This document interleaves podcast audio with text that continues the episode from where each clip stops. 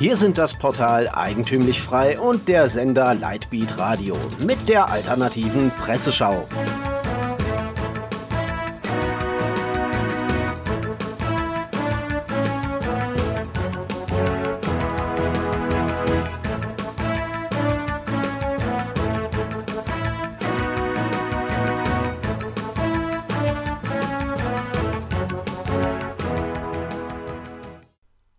Sie hören die alternative Presseschau. Themen des Tages: Gender, FPÖ, Syrien und Brexit. Gender: Sternchen gegen Sternchen. Die Petition Schluss mit dem Genderunfug des Vereins Deutsche Sprache VDS findet immer mehr Unterstützung. Seit dem 6. März haben bereits über 53.000 Bürger den Aufruf unterzeichnet, der sich gegen zerstörerische Eingriffe in die deutsche Sprache wendet, berichtet das protestantische Portal IDEA. Nachdem Dutzende bekannte Persönlichkeiten zu den Erstunterzeichnern gehören, hat sich jetzt ebenfalls Fernsehmoderator und christliches Aushängeschild Peter Hane gegen Genderismus eingesetzt. Auch er zähle zu den Erstunterzeichnern, sagte gegenüber der katholischen Zeitung Die Tagespost in einer Stellungnahme Gender bedeutet Selbstmord unserer Sprache, denn Sprache ist für mich etwas höchst Lebendiges. Hane sage Nein zu allen Sternchen, Quer- und Schrägstrichen und all dem Blödsinn.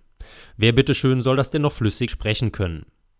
Das ist keine Sprachgerechtigkeit, sondern loriothaftes Gaga, fasst Idea die Meinung von Hane zusammen.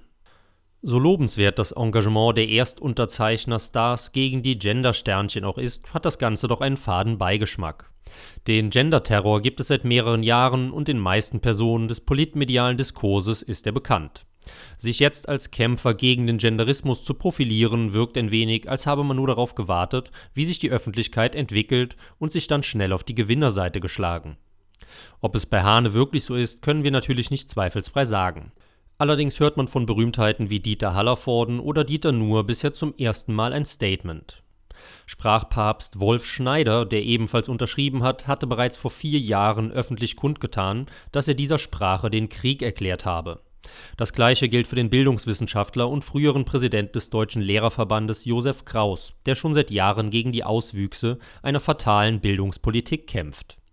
Aber lieber spät als nie.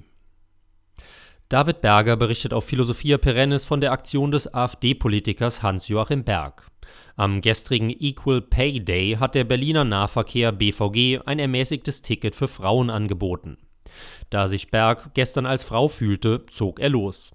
Der BVG hat tatsächlich Automaten aufgestellt, bei dem der Kunde gescannt wird, um zu testen, ob er eine Frau sei. Das Gerät erkannte Bergs Gefühlslage leider nicht und stufte sein Aussehen als Mann ein. Das Fazit: Wie Sie gesehen haben, hat mein Versuch, mich als Frau zu identifizieren, leider nicht geklappt. Ein Reporter hakt nach. Sie müssten so als Frau durchgehen? Berg antwortet: Ja, auf jeden Fall.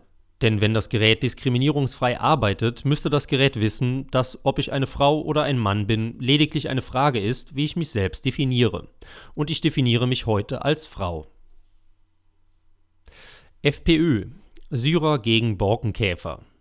Österreichs Gesundheits- und Sozialministerin Beate Hartinger-Klein, FPÖ, hat heute erneut Arbeitspflicht für Asylbewerber ins Spiel gebracht, berichtet die junge Freiheit aus Österreich. Bei unseren Nachbarn leben derzeit über 30.000 arbeitslose Ausländer, die nur subsidiär schutzberechtigt sind.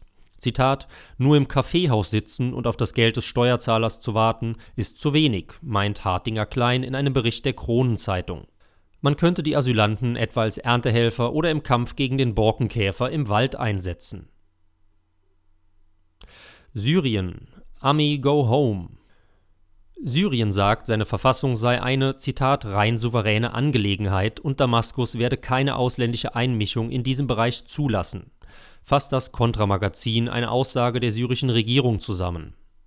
Der syrische Außenminister und stellvertretende Premierminister Walid al-Mualem betonte die Angelegenheit der syrischen Verfassung am Sonntag in einem Treffen mit dem Sondergesandten der Vereinten Nationen für Syrien, Geir Pedersen, in der Hauptstadt Damaskus. Die Verfassung und alle damit zusammenhängenden Angelegenheiten sind ein souveränes Thema, das die Syrer selbst ohne ausländische Einmischung entscheiden sollten. Man hofft derzeit mit dem Schreiben einer neuen Verfassung für ein Nachkriegssyrien das Land weiter zu stabilisieren. Moalem drückte allerdings die Bereitschaft Syriens aus, mit dem norwegischen Diplomaten Pedersen, der im Januar den bisherigen Sonderbotschafter Stefan de Mistura abgelöst hatte, zusammenzuarbeiten.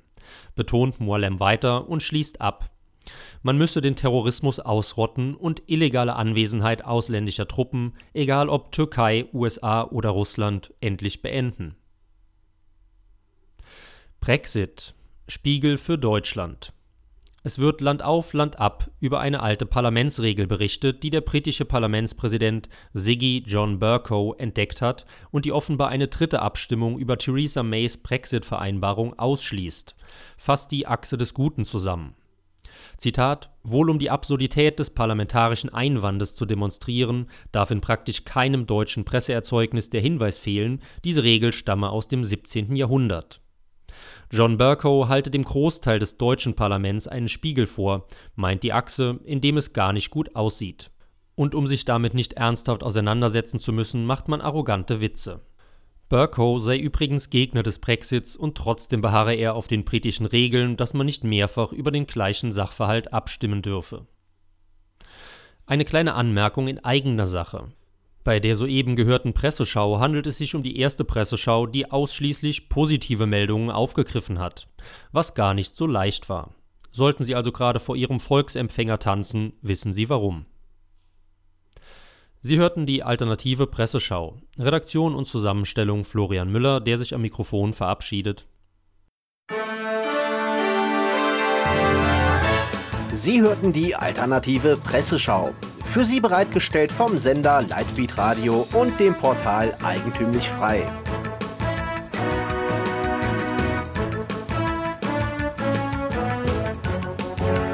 Bitte unterstützen Sie unsere alternative Medienarbeit durch eine Spende auf lightbeatradio.de oder durch ein Abonnement von Eigentümlich Frei über efmagazin.de. Helfen Sie uns, die frohe Botschaft auf vielen weiteren Podcasts zu verbreiten. Kein Fußbreit den neosozialistischen Ausbeutern à la Couleur. Mehr Freiheit.